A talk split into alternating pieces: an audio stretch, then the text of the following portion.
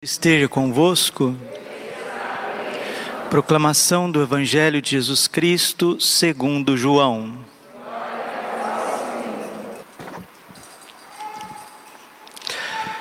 Tomé, chamado Dídimo, que era um dos doze, não estavam com eles quando Jesus veio. Os outros discípulos contaram-lhe depois: Vimos o Senhor. Mas Tomé disse-lhes: se eu não vir a marca nos pregos em suas mãos, se eu não puser o dedo nas marcas dos pregos e não puser a mão no seu lado, não acreditarei. Oito dias depois, oito dias depois, encontraram-se os discípulos novamente reunidos em casa e Tomé estava com eles. Estando fechadas as portas, Jesus entrou, pôs-se no meio deles e disse: a paz esteja convosco.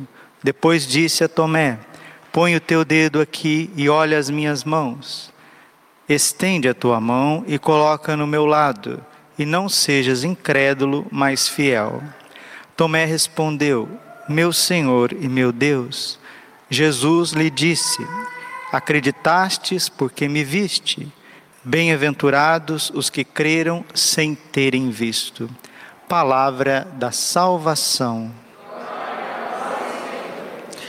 Ave Maria, cheia de graça, o Senhor é convosco.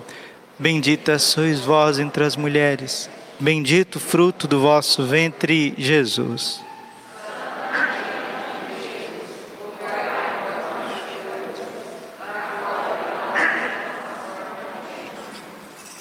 Vinde Espírito Santo, vinde por meio da poderosa intercessão do Imaculado Coração de Maria, vossa amadíssima.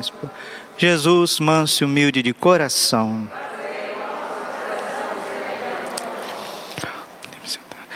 Hoje é dia de Santo Tomé Apóstolo, é um dia muito especial, porque quando celebramos um apóstolo, estamos celebrando as colunas da igreja. A igreja é una, santa, católica e apostólica. E quando a gente vê a incredulidade de Santo Tomé, os seus dramas, a sua busca e até o afastamento que Santo Tomé teve do colégio dos apóstolos, é muito fácil para nós, depois de dois mil anos, julgar Santo Tomé. Né? Mas nós também não passamos por dramas nós também não passamos por uma falta de fé muito grande? Quantas vezes também a gente acha que a nossa oração está sendo feita para a parede, né? Por que, que a gente não reza com mais propriedade? Por que, que a gente não é mais fiel na oração? Por que, que nós não estamos mais próximos das pessoas que realmente nós amamos? Né? A família, por que, que a família não é mais unida? Por que, que a comunidade não é mais unida? Por que, que a igreja não é mais unida? É porque nós vivemos interiormente, todos nós, o drama de Santo Tomé. Nós achamos muitas vezes que tudo o que nós experimentamos, desde o dia que Deus nos tocou a primeira vez, Desde o dia que Deus nos tocou a primeira vez, nos curou, nos libertou, nos trouxe para a igreja, essa experiência tão bonita que mudou a nossa vida, a gente esquece. Santo Tomé esqueceu dos milagres, ele estava presente quando Jesus multiplicou os pães. Ele estava presente quando Jesus andou sobre as águas. Ele estava presente quando Jesus deu à vista os cegos. Santo Tomé presenciou ele foi testemunha ocular de muitos milagres de Jesus quando Lázaro foi ressuscitado, mas ele esqueceu. E ele esqueceu, ele ficou olhando para si mesmo, e olhando para si mesmo, começou a olhar para a fraqueza também dos irmãos, que já tinham crido, graças a Deus, tinham experimentado Jesus ressuscitado, visto Jesus, conversado com Jesus ressuscitado, mas Santo Tomé foi na sua busca, foi se isolando. E quando a gente se isola, o inimigo vem para nos destruir. Sempre é assim. Você pode ver nesses documentários de animais, né? animais lá da África, da savana africana, quando um predador quer atacar, ele quer destruir. A primeira coisa que ele faz com a vítima é isolá-la, levá-la para longe do bando. E aí a vítima fica enfraquecida. E aí fica fácil do inimigo colocar muitas minhocas na cabeça da gente. Vai colocando tormentos, minhocas, vai vindo a dúvida. A dúvida com Deus é um insulto. O Padre Pio sempre dizia isso. A dúvida é um insulto a Deus. Deus não é uma ideia, meus irmãos. Deus é vivo, Ele é o Senhor, Ele está vivo. Jesus se encarnou na história, no tempo.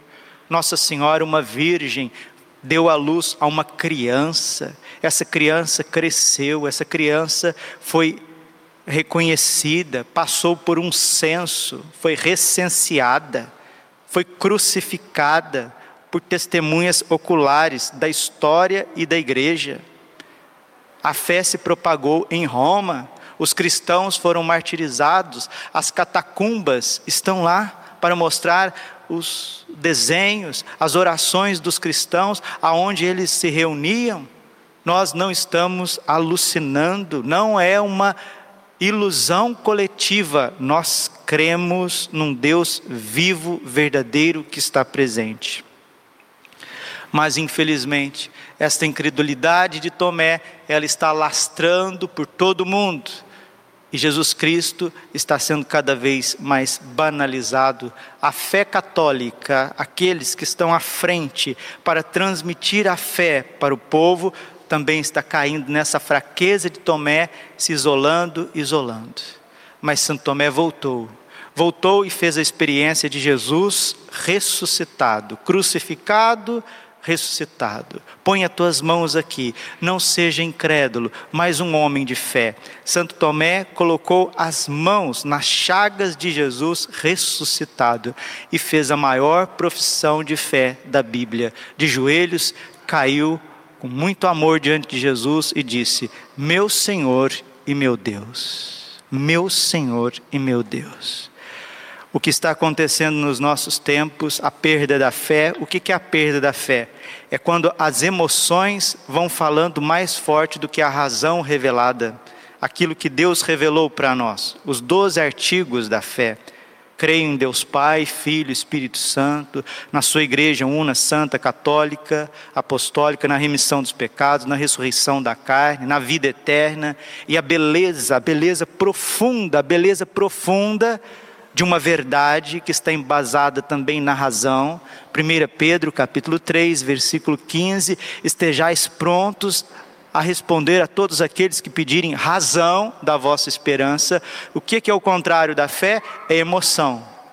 Emoção, sentimento, né? Quero bebida, quero comida, quero festança, quero passear, quero ficar no WhatsApp, quero ficar no Facebook, quero bater foto, quero emoções, quero sensações. Estou calor, quero ficar no friozinho. Estou com frio, quero ficar quentinho. Tudo emoção, tudo sentimento. A razão vai ficando atrofiada.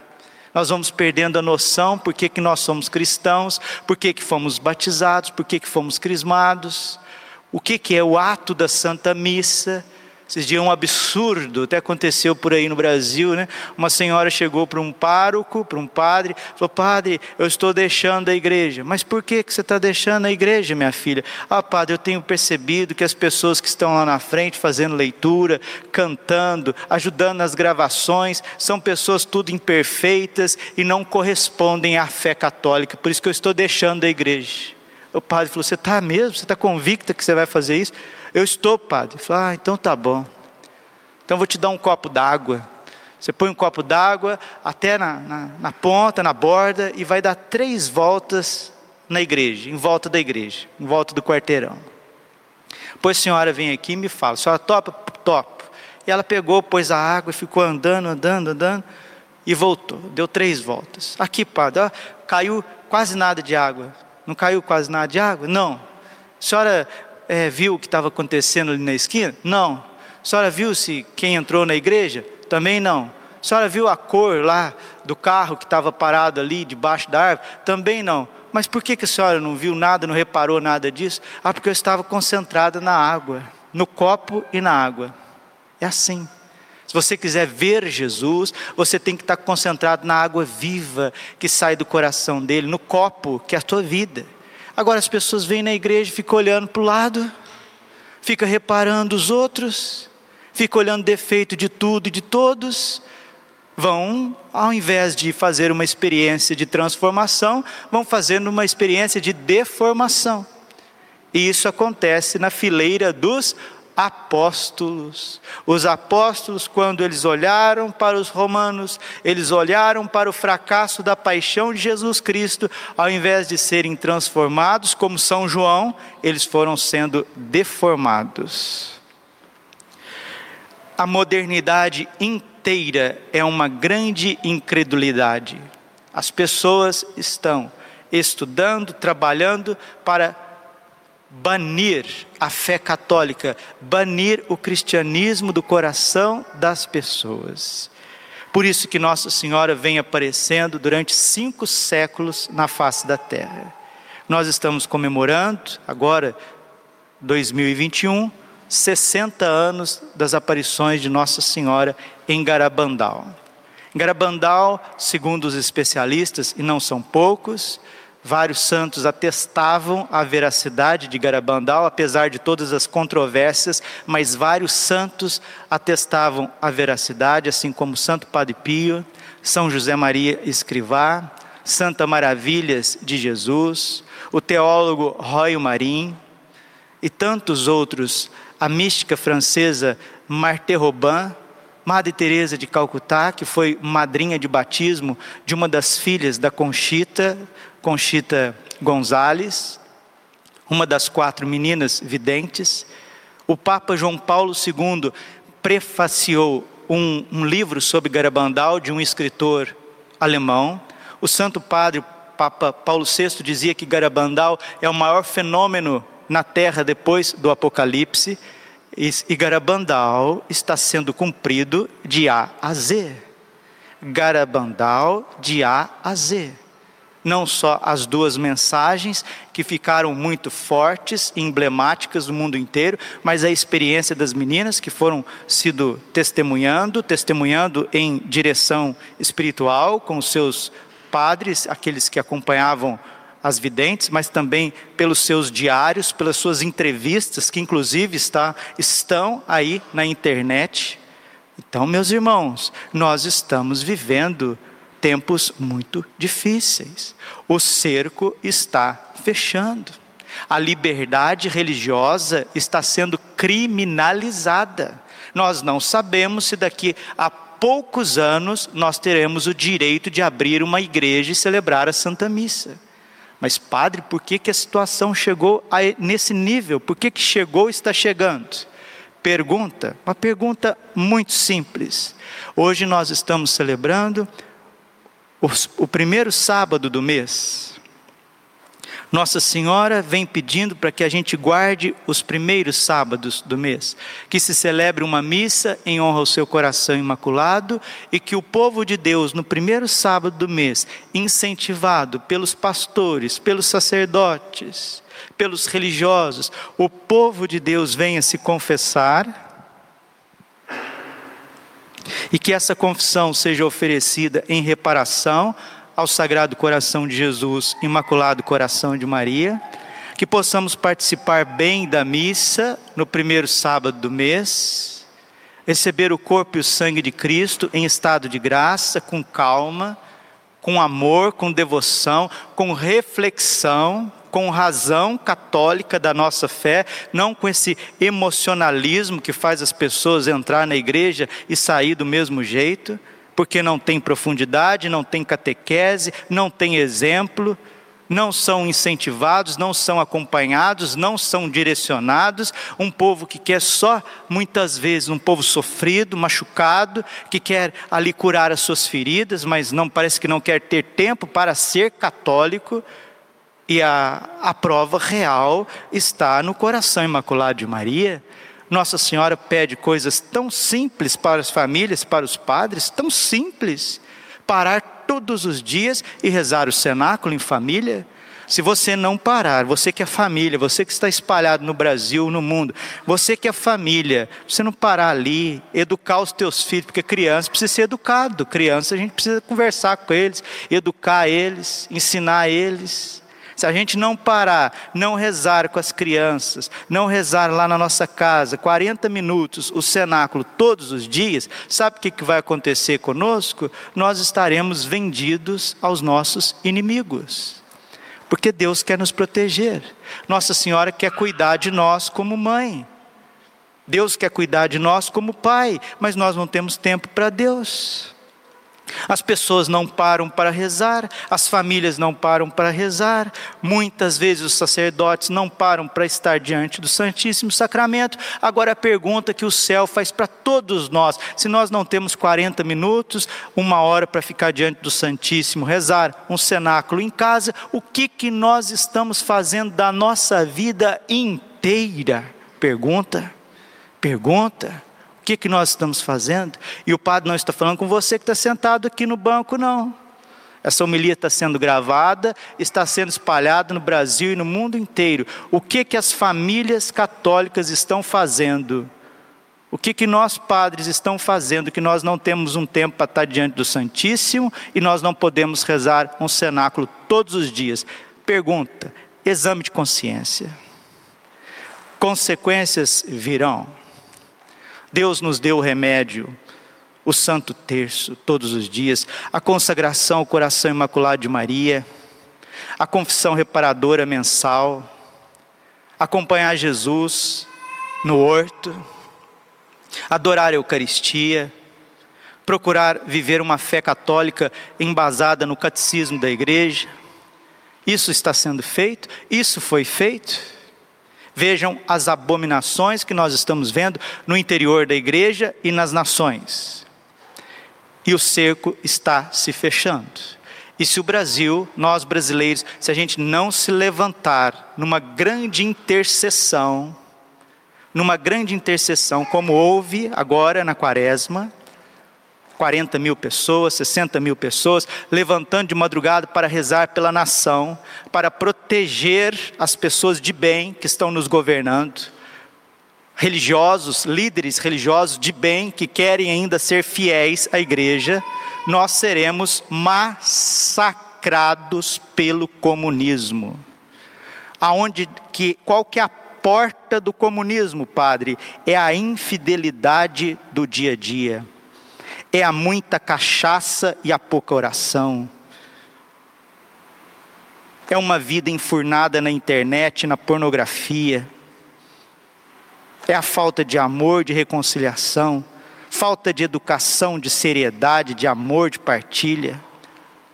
Uma cegueira, cegueira absur, absur, absurda, absurda, cegueira de homens de negócios que estão vendendo o país, estão vendendo o nosso país.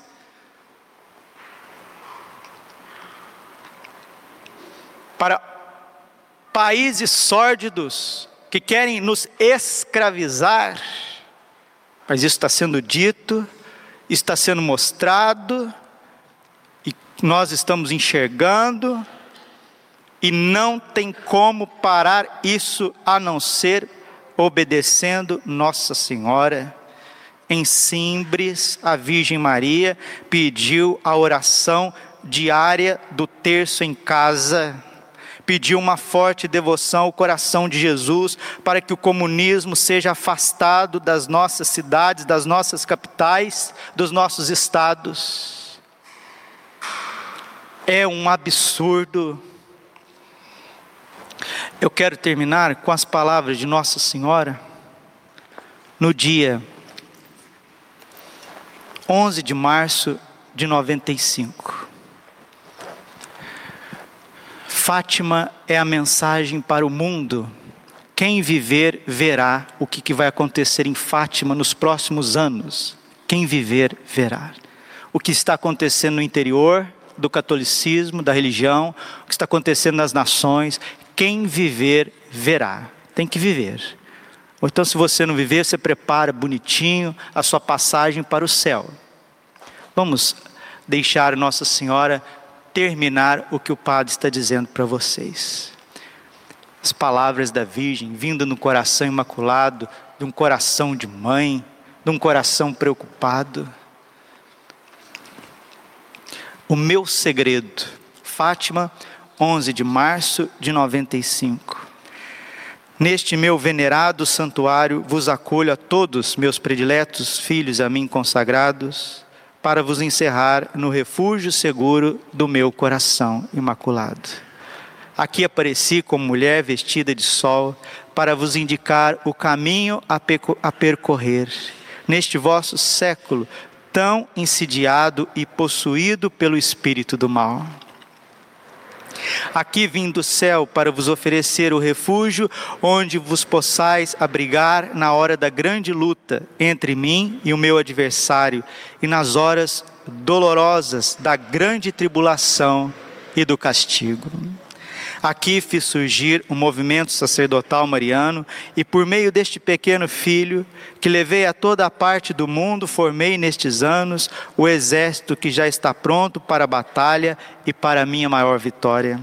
Aqui quero-vos espiritualmente unidos a este meu filho, hoje em que se realiza um grande cenáculo do meu movimento diante da imagem da vossa Mãe Celeste, colocada no próprio lugar em que apareci as três crianças, Jacinta, Francisco e Lúcia. Aqui reúno-vos todos ao meu redor e manifesto-vos a minha complacência pelo modo como acolhestes o meu convite para aderir ao movimento sacerdotal mariano, para vos consagrardes ao meu coração imaculado e para difundir por toda parte os cenáculos de oração entre sacerdotes, as crianças, os jovens e nas famílias. Quero-vos espiritualmente aqui comigo, porque já entrastes no último período de tempo deste vosso século, no qual se cumprirão plenamente os acontecimentos que eu vos predisse. Por isso, hoje, neste mesmo lugar onde apareci, vos quero manifestar o meu segredo. Nossa Senhora está falando para nós na mensagem do dia 11 de março de 95, em Fátima, o que se refere o segredo, o terceiro segredo de Fátima. Nossa Senhora está explicando, ela mesma está explicando o que é o terceiro segredo de Fátima. Como ela explicou para a irmã Lúcia e como ela abriu para nós em Garabandal, e está contido também grande parte desse segredo, nos dez segredos de Medigore, aqui Nossa Senhora está falando com as suas palavras, com o seu coração, com a sua preocupação, com a sua docilidade e com a sua força de serva e rainha invencível do Altíssimo. O meu segredo diz respeito à igreja. A grande apostasia chegará ao seu cume na igreja e se difundirá em todo o mundo. Se consumará o cisma no afastamento geral do evangelho e da verdadeira fé. Entrará na igreja o homem iníquo que se opõe a Cristo e que levará ao seu interior a abominação da desolação, dando assim o cumprimento ao horrível sacrilégio que falou o profeta Daniel. E Jesus refere-se a isso em Mateus capítulo 24, versículo 15. É a banalização da Santa Missa quando eles tocarem naquilo que é mais sagrado no mundo, é o que sustenta o mundo, sustenta tudo, o santo sacrifício de Jesus. Nossa Senhora está falando que o seu segredo é referente a uma grande apostasia, uma negação, vai pisar os santos mistérios do altar. Nossa Senhora continua: O meu segredo diz respeito à humanidade.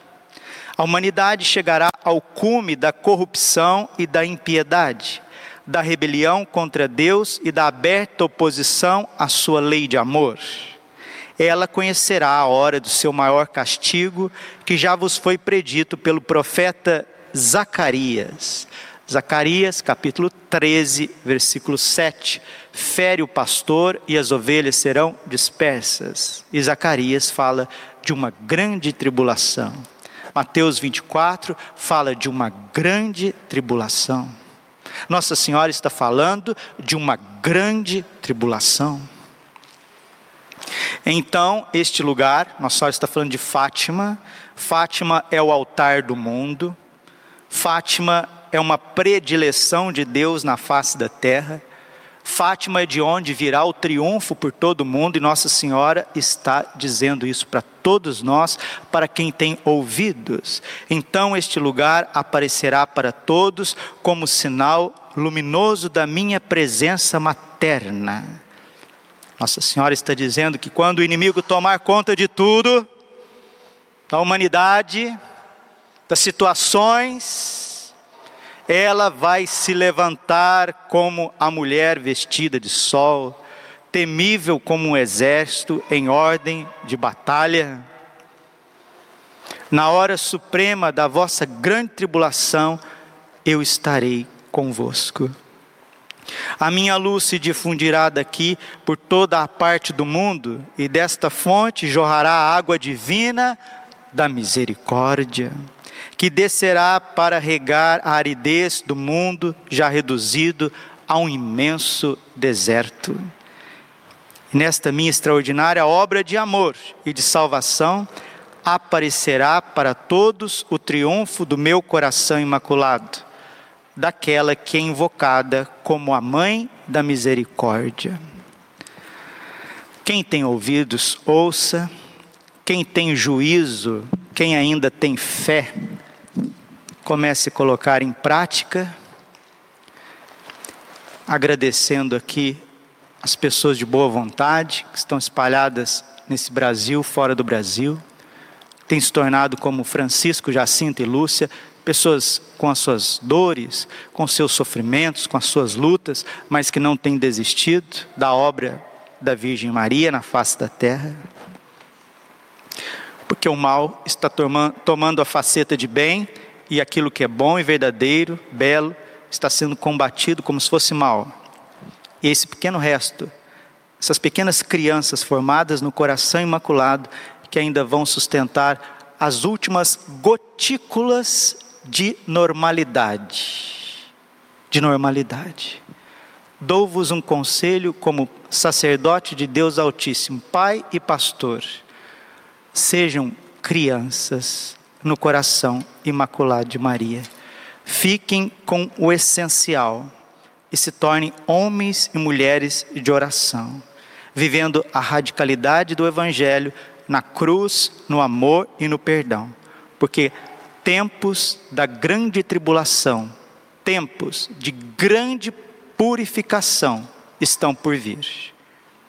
Glória ao Pai, ao Filho e ao Espírito Santo como era no princípio, agora e sempre. Coração imaculado de Maria, confiança, saúde, vitória.